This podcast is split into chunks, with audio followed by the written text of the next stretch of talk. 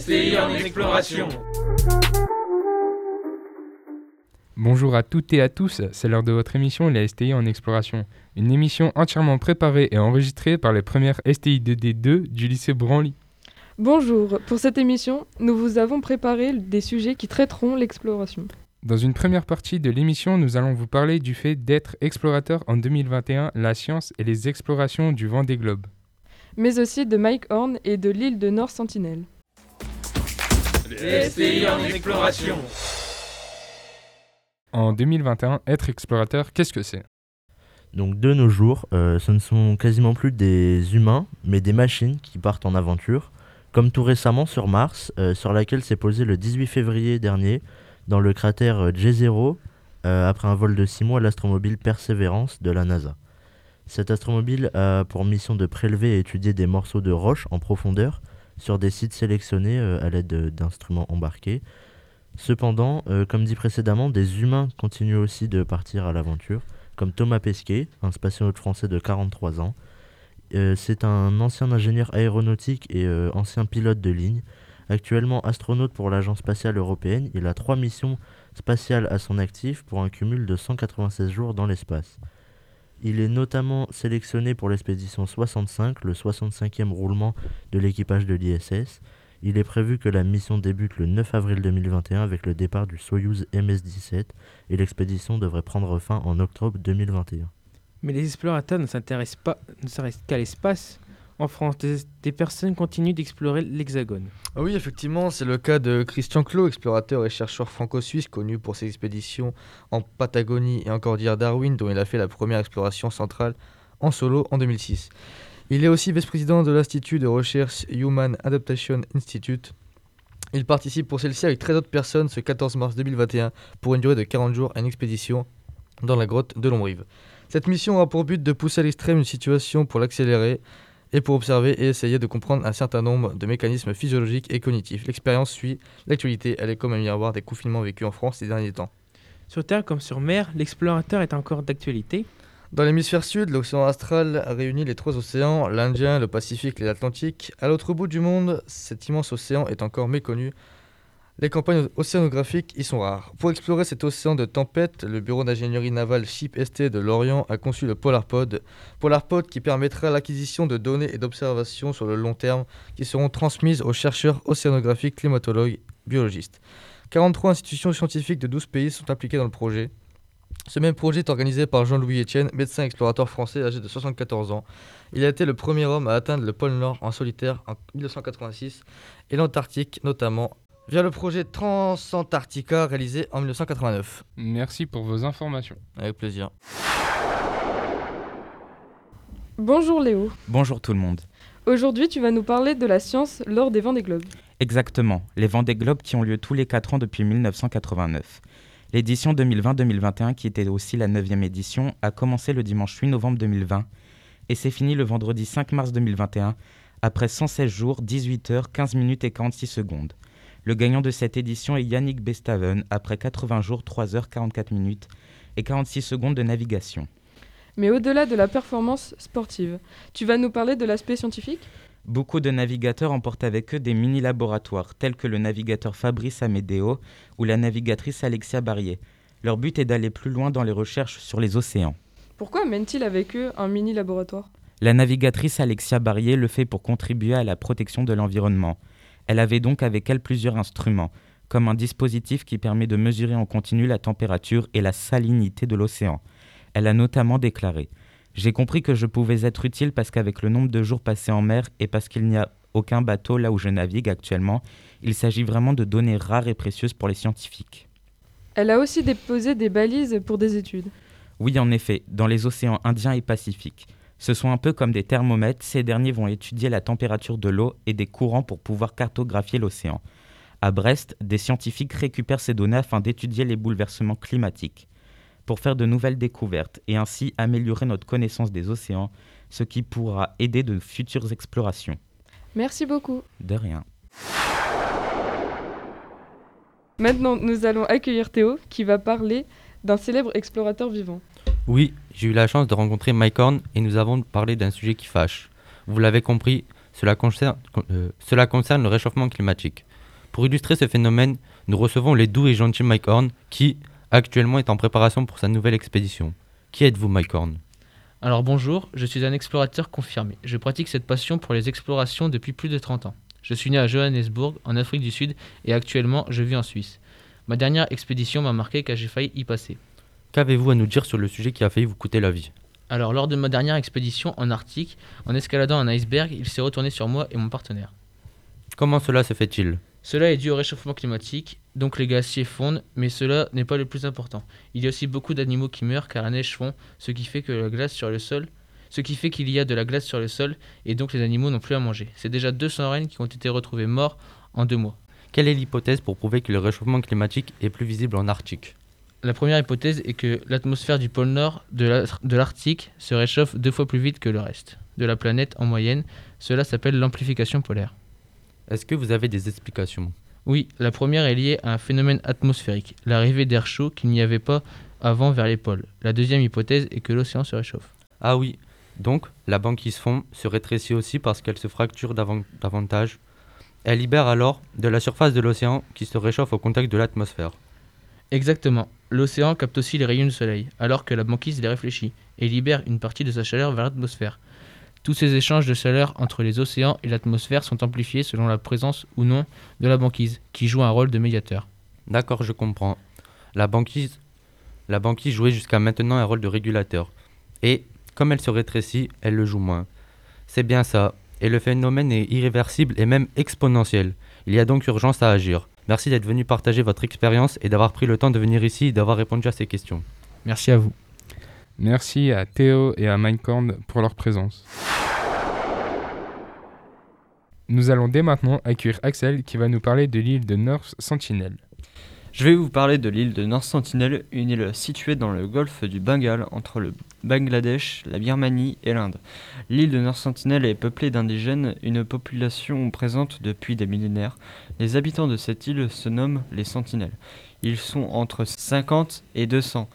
C'est une des dernières tribus de la planète coupée du monde moderne. Pourquoi l'île de, de Nord Sentinelle est-elle coupée du monde? Tout simplement parce que l'île est officiellement administrée par l'Inde depuis 1947 et que l'Inde a strictement interdit l'accès depuis 2010. Pourquoi cette interdiction? Car des guerriers sentinelles sont postés sur l'île et n'hésiteront pas à tirer sur les touristes avec des flèches ou à lancer des lances. Pourquoi les sentinelles sont-ils aussi agressifs?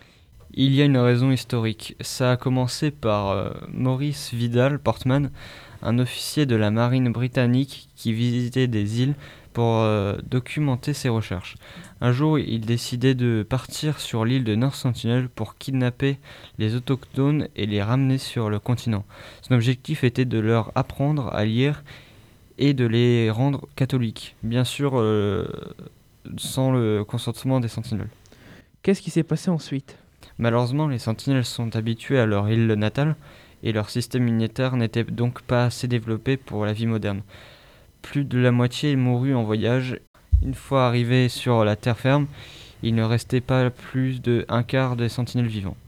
Le reste des sentinelles rentrèrent sur leur île, soit malades, soit traumatisés. Depuis, les sentinelles sont hostiles avec les visiteurs. Est-ce qu'il y a eu des victimes des sentinelles?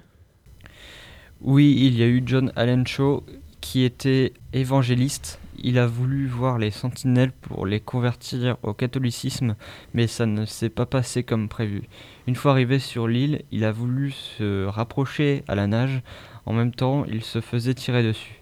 Une des flèches s'est plantée dans sa Bible. Une fois arrivé sur l'île, les hommes sentinelles se sont rués sur Allen et lui ont attaché une corde autour du cou. Ils l'ont tiré dans les forêts et on n'entendit plus jamais parler de Allen. Est très certainement mort le 17 novembre 2018. Il avait 26 ans, mais impossible de savoir s'il est mort car on ne peut pas aller euh, chercher son corps. Bien, merci pour vos informations. À partir de maintenant, nous allons parler de comment vivre dans l'espace et puis d'exploration sous-marine. Mais aussi du 7 continent. Euh, bonjour à tous, aujourd'hui on reçoit Thomas Pesquet. Euh, c'est un astronaute qui revient de la Station spatiale internationale. Euh, Thomas Pesquet, vous êtes parti dans l'espace à plusieurs reprises. Racontez-nous comment est la survie dans cette ISS et dans cet environnement. Oui, bonjour. Euh, pour aller dans l'espace, on utilise des combinaisons spatiales qui se rapprochent du scaphandrier. Il, euh, il résiste aux conditions spatiales, c'est-à-dire au froid, à la chaleur et aux UV pour qu'on puisse sortir de l'ISS pour aller de- sur la Lune par exemple. Euh, concernant l'aspect moral, comment vivez-vous le fait d'être confiné pendant plusieurs mois avec les mêmes personnes? Bah, le problème de vivre dans l'espace euh, est sur le plan euh, psychologique. Il y a un stress psychologique qui peut apparaître euh, après être resté dans un long moment dans le même espace avec les mêmes personnes. Le stress peut être accru par l'ennui et le fait d'être dépendants les uns des autres. La durée de la mission et aussi être éloigné de sa famille peut accentuer ce stress. Durant votre mission, qu'avez-vous appris sur notre système solaire? J'ai appris beaucoup de choses. Par exemple, la Lune et Mercure n'ont pas d'atmosphère. D'atmosphère, pardon. Mars est irrespirable et la température de Vénus monte à 450 degrés. La Lune reste un objectif accessible. D'ici 2030, une base permanente devrait y être installée, comme celle qu'on a déjà installée en Antarctique.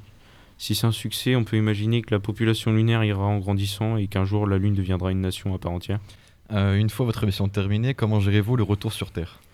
Quand un astronaute est de retour sur Terre après un long séjour dans l'espace, il ne se sent généralement pas très bien, perte d'équilibre, carence en calcium, les muscles fondus, c'est à cause de l'apesanteur, perte de globules rouges, système immunitaire affaibli, volume pulmonaire diminué.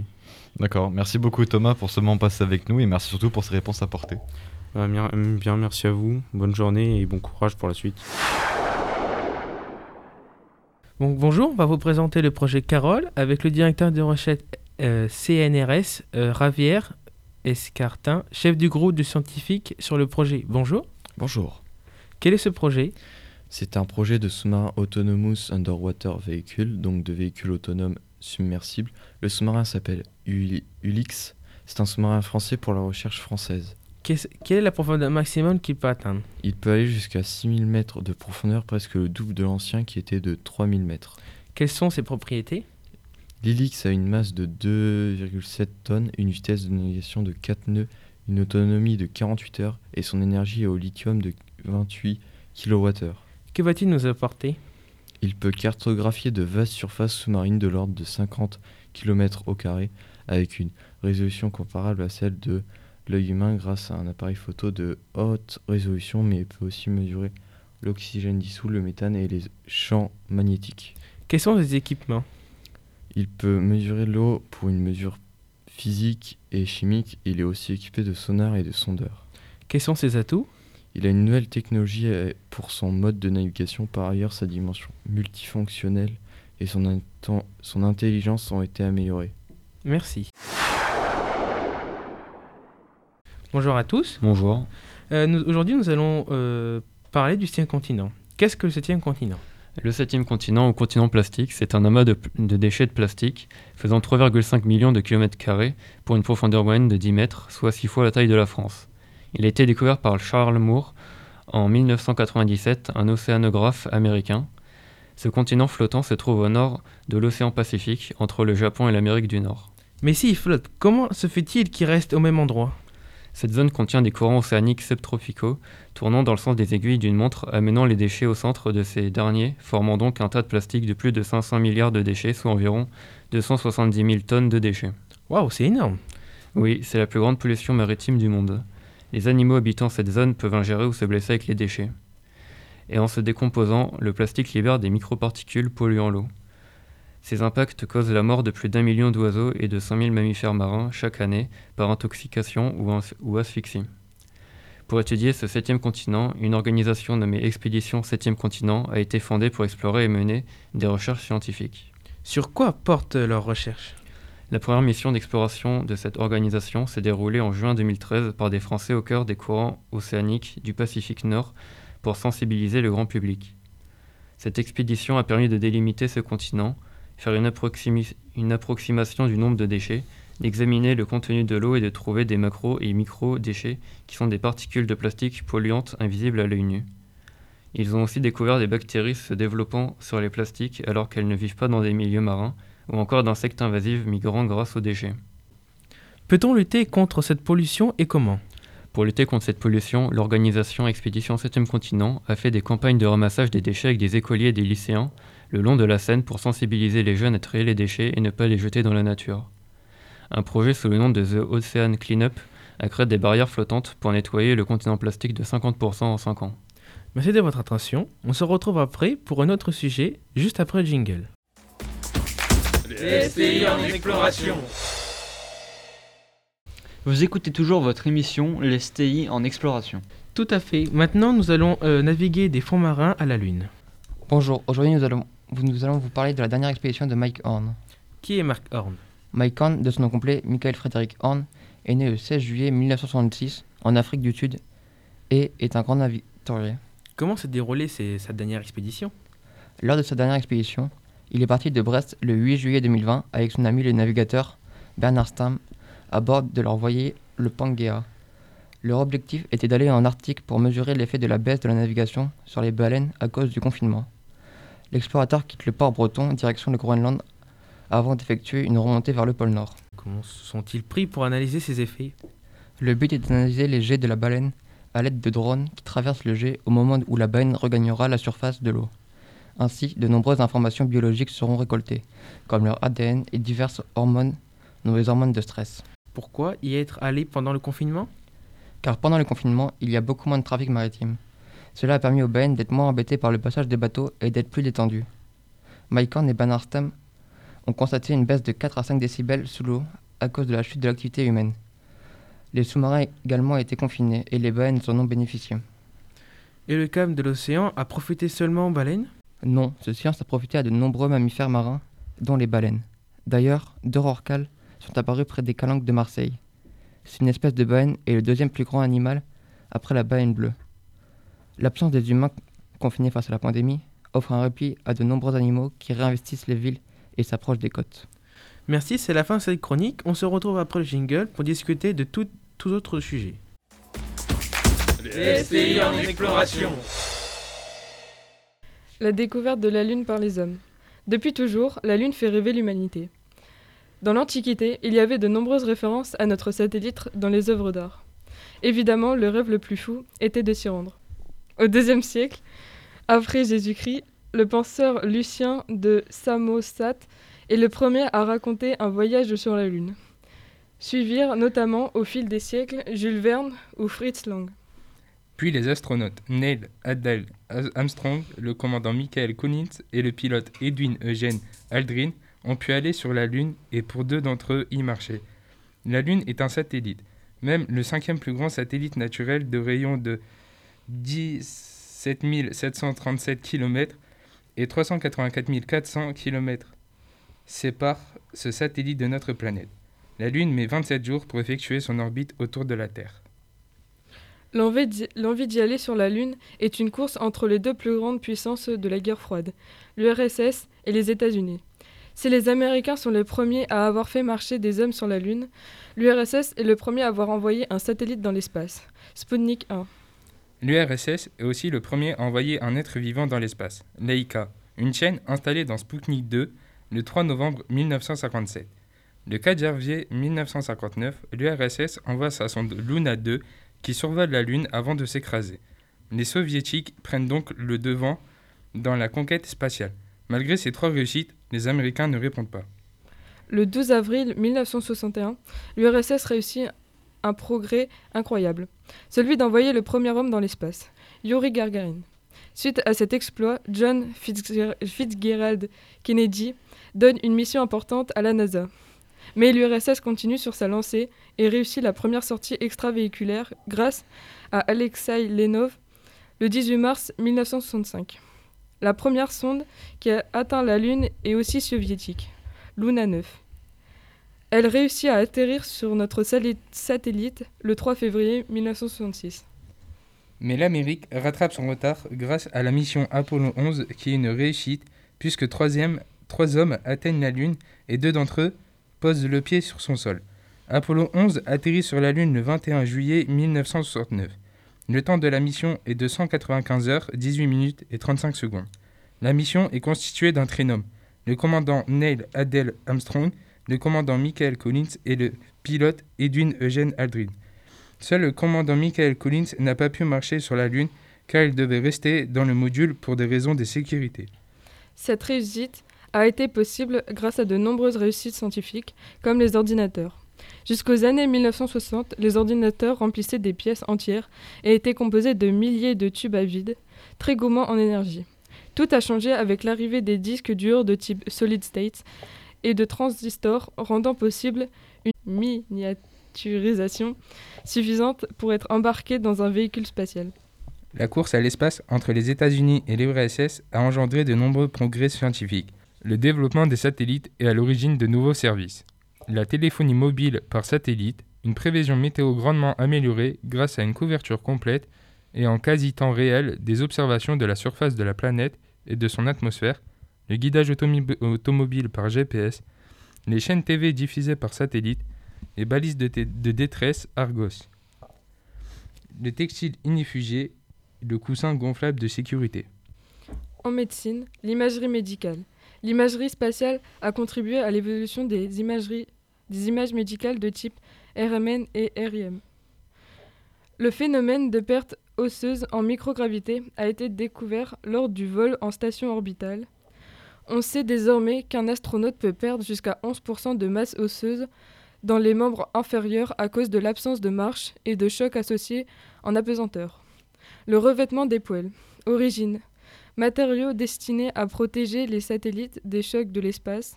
En effet, cette matière permet aux éléments extérieurs de glisser.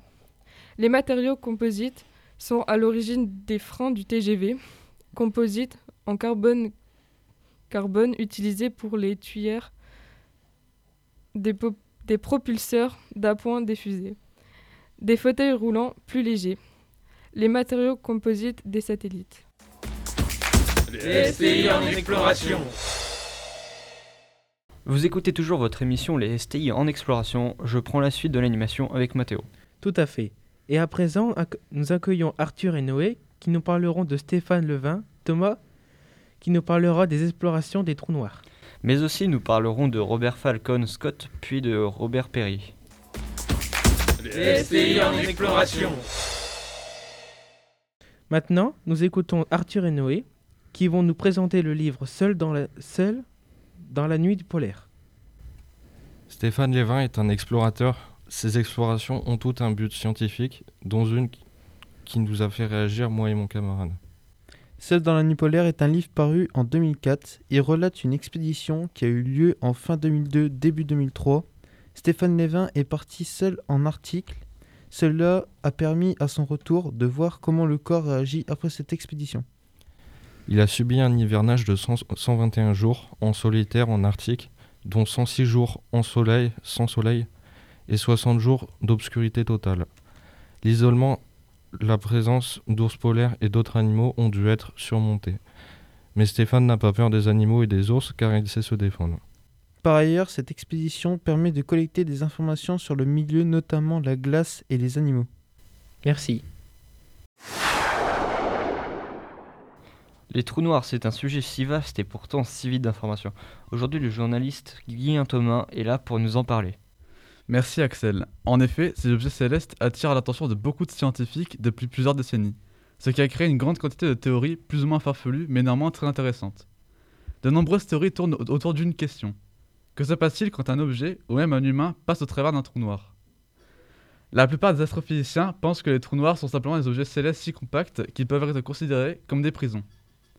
Toute, forme de matière ou de rayonnement enfermé dans un trou noir ne peut en aucun cas s'en échapper. Cette théorie est la plus simple et la plus décevante d'après beaucoup de personnes. Mais heureusement, ce n'est pas la seule théorie sur ces objets célestes. Et d'après vous, quel serait le meilleur exemple d'une théorie tout aussi intéressante et que choquante? En 2016, avant sa mort, Stephen Hawking, qui était passionné par ces objets célestes, émet une théorie. Et si les trous noirs étaient des portes vers un tout autre univers?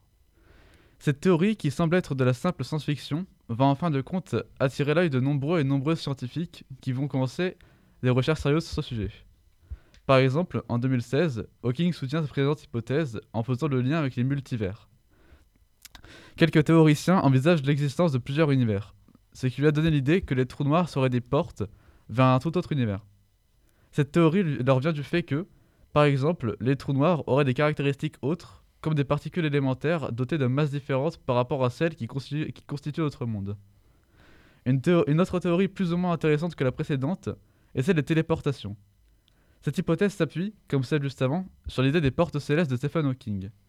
Deux scientifiques du nom de George Pulling et Rodolfo Gambino pensent que les trous noirs ne font pas disparaître tout ce qu'ils absorbent, mais seraient plutôt des passages qui les feraient ressortir par d'autres trous noirs ailleurs dans l'univers, voire dans un autre univers. De quelle manière expliquent-ils leur théorie? Que veulent-ils dire par rapport à passage Avec leurs propres mots, ils l'expliquent simplement. Comme des poupées russes à l'échelle cosmique, notre univers peut être niché dans un trou noir qui est lui-même un élément d'un univers plus grand. En retour, tous les, trous noirs trouvés jusqu'à aujourd'hui dans notre, uni- dans notre univers, les microscopiques comme les massifs, peuvent être des portes vers des, des réalités alternatives. Pour les personnes n'ayant pas compris, cela voudrait dire que de l'autre côté de chaque trou noir, un univers plus grand est caché, avec encore d'autres trous noirs comme celui-ci, dans celui-ci, qui eux nous ramèneraient encore dans un autre univers. Ce serait en fait une boucle infinie. Très intéressant. Merci Thomas pour votre passage dans notre émission. Tout de suite, nous accueillons nos deux experts, Gauthier et Emmanuel, pour parler de l'exploration dans le pôle Sud. Ce sont deux expéditions qui se sont passées entre 1910 et 1912. Bonjour, dans quel contexte se sont déroulées les expéditions? Alors, pour le projet Amundsen, l'explorateur est parti le 7 juin 1910 et est arrivé le 11 décembre 1911 au pôle Sud. Pour le projet Terra Nova, Falcon Scott et son équipe sont partis en expédition le 15 juillet 1910 et arrivent le 28 octobre 1912. Comment ont-ils préparé leur exploration? En fait, Scott avait prévu de rejoindre un autre explorateur australien pour aller au pôle Sud, mais celui-ci refuse, donc Scott se retrouve seul à devoir mener à terme son expédition. Concernant Amundsen, il décide de passer le Cap Horn et de se diriger vers le pôle Sud alors qu'il a annoncé simplement vouloir aller de l'Atlantique au Pacifique. Le pôle Nord venant d'être atteint, le pôle Sud devient un objectif pour cet explorateur. Alors, entre les deux équipages s'engage une course. En effet, les deux équipes, après avoir quitté leur bateau, partent de, de- partent de points de départ différents et chacun, chacune progresse vers le pôle en ignorant où est l'autre. Ils doivent affronter des températures très froides, des glaciers. Quand l'équipe de Scott arrive au pôle Sud, ils découvrent qu'ils ont été devancés par Amundsen en voyant le drapeau noir flotter. Ce dernier avait déjà implanté son camp de base. Merci. Enfin, nous parlerons de Robert Perry, un aventurier du 19e siècle. Dès la fin du XIXe siècle et au début du XXe siècle, le monde se prend de passion pour les grandes découvertes. De grands aventuriers vont ainsi se lancer d'incroyables défis, braver d'extrêmes conditions afin de voyager en Antarctique, au Groenland et toutes ces régions alors inexplorées. Robert Peary est l'un d'eux. En effet, entre 1893 et 1909, ce dernier tente d'incroyables exploits de poser le pied au pôle Nord. Ce ne sera qu'au cours de sa toute dernière aventure qu'il parviendra. Ambitieux, Robert Peary s'attelle rapidement à mener à bien sa mission. Dès 1886, il propose à l'Académie des sciences américaine deux façons de traverser le Groenland, de franchir son cap gelé et de se rendre au pôle Nord. Deux hypothèses qui parviennent alors toutes les attentions. La première idée consiste ainsi à partir depuis le côte ouest du Groenland pour une traversée longue de 640 km, et ce, jusqu'à la côte est du pays, avant de passer du côté du pôle. La seconde, encore plus ambitieuse, consiste à partir de point de Walsund, situé tout au nord de la mer de Baffin, afin de voyager jusqu'au nord du Groenland. Ce voyage permettra alors de déterminer si oui ou non le Groenland est une île, et si oui ou non il est possible de passer de l'autre côté, à savoir du côté du pôle Nord. Fasciné par la possibilité de passer par le pôle Nord, l'Académie américaine des sciences souhaite que Perry parte en suivant le tracé de la première option. L'objectif est donc de parcourir 640 km qui traversent le Groenland en chien de traîneau. Le grand départ a lieu le 6 juin 1886. Toutefois, très rapidement, la situation va prendre une tournure inattendue. Souhaitant partir seul, il se fait rattraper in extremis par Christian Megahard, un jeune Danois qui le convainc de le prendre avec lui. À ses yeux, une mission solo est beaucoup trop risquée et Poury risquerait de perdre la vie. Les deux hommes débutent ainsi une expédition inédite dans l'histoire. Malheureusement, celle-ci n'arrivera jamais à son terme. La faute est une organisation bancale. En effet, les deux hommes ne parcourent que 160 km avant de se rendre compte qu'il manque de la nourriture et de ce fait ne pourront pas continuer remboursant son chemin. Perry reste persuadé d'être en mesure de réussir à passer du côté du pôle Nord. Cette expédition ratée va toutefois lui servir pour la suite. De retour aux USA, l'aventurier se retourne déjà vers l'avenir et prépare son retour au Groenland. Ce ne sera que le 6 juillet 1908, accompagné de 23 hommes, que Perry partira pour l'exploration de sa vie. Au départ de New York City, ce dernier vogue depuis le Roosevelt, un navire dirigé par Robert Bartlett. L'équipage est toutefois freiné dans ses avancées. Lorsqu'ils arrivent du côté du cap Sheridan, sur l'île Elzemer, pris dans les eaux froides, le Roosevelt passe l'hiver sur place. Il ne repartira finalement que le 28 février 1909. Le 6 avril, ils établissent le camp Jésus à 5 km seulement du pôle. Merci.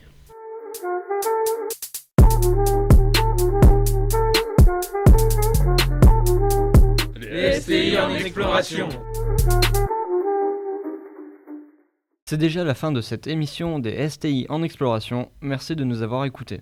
Un grand merci également à nos professeurs et au Radio Campus qui nous ont accompagnés dans ce projet. Si vous voulez retrouver cette émission, elle sera pro podcast sur le site lycée Édouard Branly et de Radio Campus Amiens. Bonne journée et à bientôt.